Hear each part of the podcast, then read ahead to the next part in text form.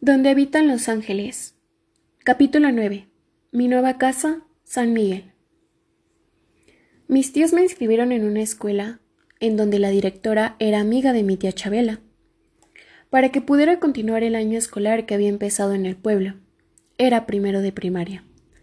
Me compraron uniformes, ropa y juguetes y cambiaron la decoración del cuarto de visitas. ¿Te gustan las colchas, Panchito?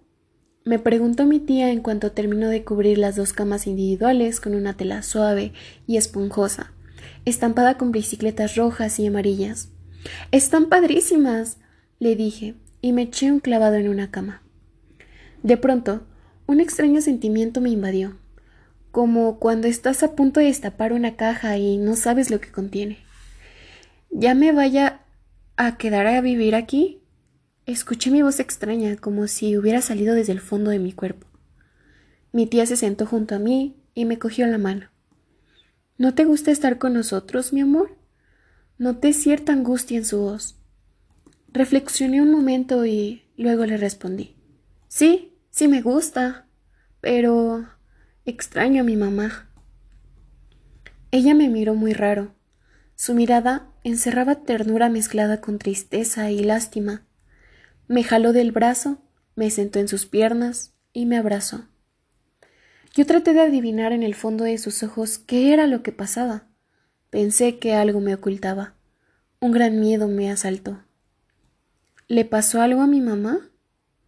El recuerdo de aquel salón lleno de flores, la caja plateada y la cara seria de mi papá pasó por mi mente a toda velocidad. Sentí en el pecho una opresión que me asfixiaba. Claro que no, mi amor, me respondió de inmediato.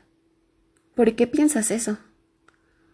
Pues, como no vino por mí después de las vacaciones, como me había prometido y casi no me ha hablado.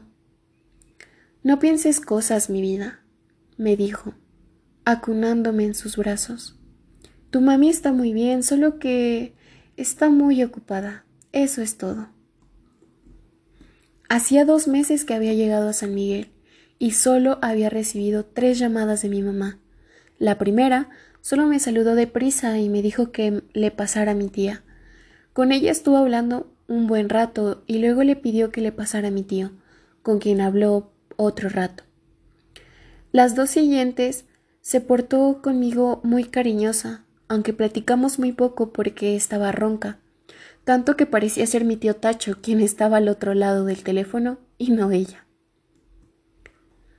Capítulo 10. Anécdota de sobremesa.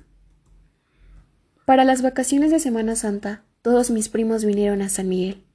Ayudé a mi tía a preparar recámaras y la acompañé al mercado a comprar los ingredientes para las comidas favoritas de cada uno. La hora de la comida era toda una ceremonia. Debíamos estar puntuales, limpios, peinados, con las uñas impecables, para pasar la aduana, decía mi tío.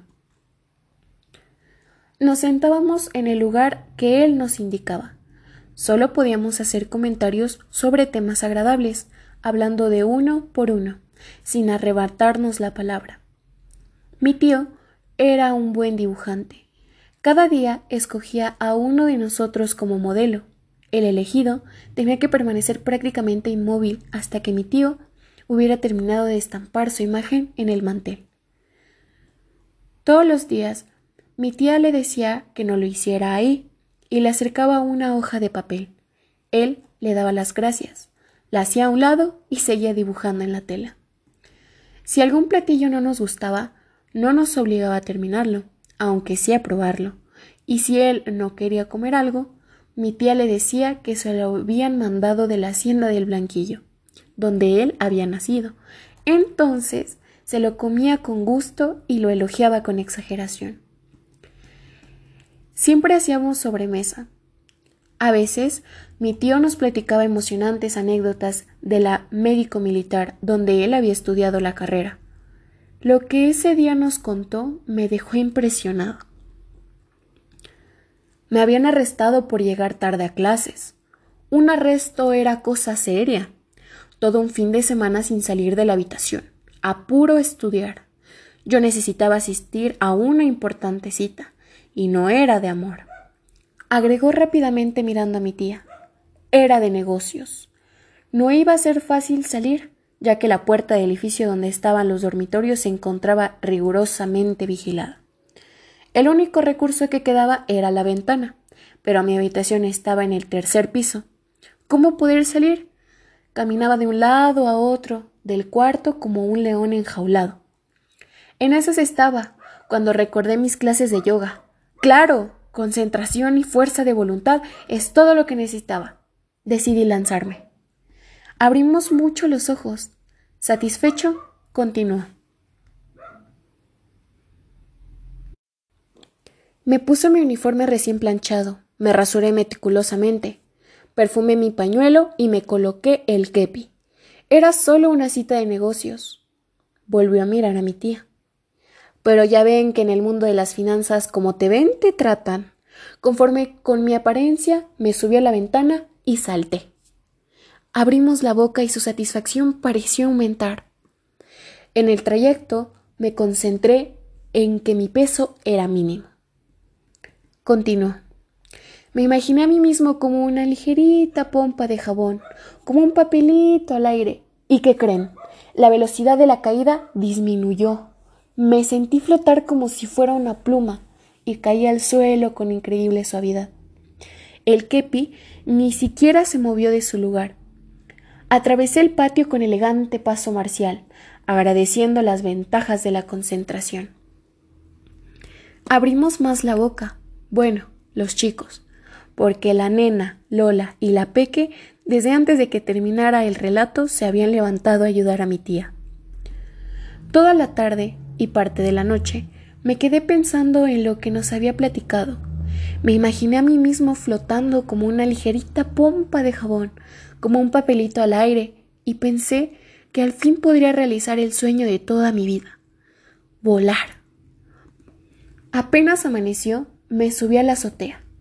Después de haberme concentrado en que era una pluma, salté. Caí ruidosamente sobre una maceta. Me golpeé tan fuerte que creí haberme roto todos los huesos. Mi tía salió al escuchar el ruido, me miró con angustia y corrió hacia mí. Mi niño, ¿qué te pasó, mi amor? Estaba verdaderamente asustada. Haciendo un esfuerzo, me cargó. No pude convertirme en una pluma, tía, le dije pujando de dolor. Anastasio, ven enseguida. corre. gritó con todas sus ganas. Llegó mi tío diciéndole que bajara la voz, que iba a despertar a los niños, y ella me depositó en sus brazos, haciendo caso omiso a la recomendación de no gritar. Le dijo ¿Ya ves, Anastasio, lo que provocan tus aventuras inventadas? ¿Mis aventuras? se hizo el sorprendido. Este niño se aventó de la azotea. Alcancé a notar la cara de preocupación de mi tío. En el consultorio me revisó meticulosamente. No tiene nada, Chabelita, le dijo tranquilamente. Los niños están hechos para rebotar y para que su cabeza suene como calabaza cuando se estrella en el piso. Ay, Anastasio, ¿cómo te gusta decir impertinencias? Mi pobre niño casi se mata por haber creído tus historias, y tú todavía. Mi tío la interrumpió. Mira, Chabelita, aunque parezca cruel, este niño acaba de recibir una importante lección. Ya no será tan crédulo. Te aseguro que de aquí en adelante analizará las cosas con mayor detenimiento antes de actuar. No te preocupes, preciosa, no le pasó nada. Lo voy a llevar a su recámara. Me tomó en brazos y en el camino me dijo ¿Sabe qué, Panchito? Yo creo que no se concentró bien. Me quedé con la duda, pero, afortunadamente, las veces que intenté salir de ella, mi tía Chabela me lo impidió. Capítulo 11. La película. La habitación de mi tío nos cayó de sorpresa. Se alistan a buena hora, niños. No quiero que lleguemos tarde a la función, nos dijo. Sí, tío, le dijimos con recelo. Cuando mi tía Chabela le preguntó si nos iba a llevar a todos, él le respondió con toda naturalidad que claro que sí, y que si quería también nos llevaba al rorro. El perico oyó eso y voló a los brazos de mi tía. ¿Al rorro? ¿Cómo crees? respondió ella abrazándolo protectora. Mi tío mostró alivio y el perico más. La Peque le advirtió que no íbamos a caber todos en el coche. No importa, haremos dos viajes, admitió conforme. Pero nos vamos primero las grandes, ¿no le parece, tío? insistió la Peque recordando el incidente de las vacaciones pasadas en la estación del tren. Será como ustedes quieran. La sumisión de mi tío era tanta que nos confundió. Marta le preguntó que si teníamos que llevar nuestros ahorros. No, mi niña, no tienen que llevarlos. Para los dulces sí, ¿verdad? le preguntó Katy. La vio con enojo. No tienen nada que llevar, niña, yo invito. ¿Tú? preguntó incrédula mi tía. Sí, Chabelita, yo. ¿Qué tiene de particular? ¿Te sientes bien? le tocó la frente. Me siento perfectamente. Sonriendo, lleno de bondad, le hizo un cariño. Bueno, niños, regreso por ustedes en una hora, nos dijo, y salió dejándonos muy sorprendidos. Tía, ¿no crees que sea una broma? dijo la Peque. Pues mira, Peque, yo estoy tan asombrada como ustedes. Llévate este billetito bien guardado por si las dudas. Exactamente a la hora, ni un minuto más ni un minuto menos, mi tío llegó por nosotros. En la entrada del cine había unos carteles con las fotos de unos niños muy contentos nadando en una laguna. El título era El paraíso encontrado. Lino, ¿va a entrar con nosotros? nos dijo mi tío. Lo miramos con desconfianza. Lino el primero. ¿Sería capaz mi tío de pagar tantos boletos? Los pagó. Nuestro asombro fue aún mayor en la dulcería cuando mi tío nos dijo de excelente buen humor Pidan lo que quieran, chiquitines, y usted, Lino, también. No, doctor, gracias. Yo no quiero nada, respondió Lino receloso. ¿Cómo que no? Ande, pida algo, insistió mi tío, empezándose a mostrar impaciente. Lino y nosotros pedimos cualquier cosita. No, no, no, no, no. Pidan bien, dijo con franca impaciencia. A ver, señorita. Su voz se dulcificó. Tráiganos palomitas, refrescos y unas bolsas de esos chocolatitos para todos. Hubiéramos besado a nuestro tío. Felices de la vida, golosinas en mano, nos pusimos a disfrutar de la función. Se apagó la luz. Una música muy rara se escuchó. Apareció una espantosa cara, mitad animal y mitad gente, que llenó la pantalla. De su hocico babeante y colmilludo salió un espeluznante alarido. Katy, Agustín y yo nos caíamos de la butaca. Luchita y Lupita se abrazaron y empezaron a gritar como sirenas. La Lena y la Lola pegaron un salto y cayeron en las piernas de Lino. Las palomitas de la Peque quedaron regadas por el piso. Mi tío dio un grito peor que el del espanto de la pantalla se cogió de la cabeza del señor que tenía enfrente y se quedó con algo en la mano. Cuando se repuso, levantó el artefacto para verlo contraluz de la pantalla. Luego, sacó su peinecito de carey, le dio una peinadita y lo volvió a acomodar en la lisa cabeza del pobre hombre que se había quedado petrificado del susto.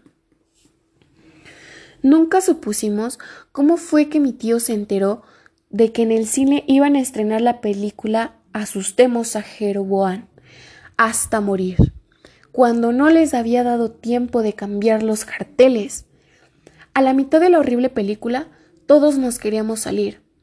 No sean cobardes, nos regañó y nos obligó a verla completa. Platicamos a mi tía lo que había sucedido. No podía creerlo. Al día siguiente llevó a la iglesia a bendecir un garrafón de agua y cuando mi tío pedía un vaso, de esa le daba. Capítulo 12. Mi primer trabajo. Yo estaba en el patio de atrás jugando con el rorro. Peque, usted no puede abandonar los estudios. Era la voz de mi tío. ¿Cómo sabe que los voy a dejar, tío? En la voz de la Peque se notó la sorpresa. Escuché accidentalmente, desde luego, aclaró de inmediato. Lo que estaba platicando hace un momento con su tía, por eso le pedí un cafecito, para hablar con usted. En mi casa hay problemas económicos. empezó a explicar mi prima. Mi papá no está enterado sobre mis intenciones de dejar la escuela, le advirtió. Usted sabe que él no estaría de acuerdo con que yo dejara de estudiar, así que por favor, no le vaya usted a decir nada. Yo voy a buscar trabajo y... Le propongo algo, Peque, la interrumpió. Si usted está de acuerdo, yo la voy a emplear. ¿Usted? dijo sorprendida. ¿Y cuál sería mi trabajo?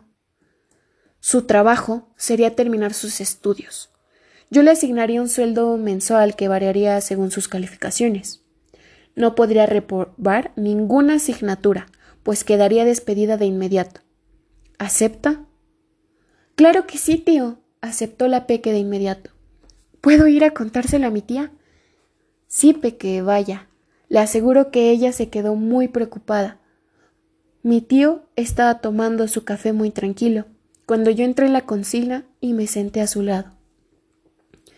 Tío, le dije, ¿no tendrá un trabajo para mí como el que le va a dar a la peque?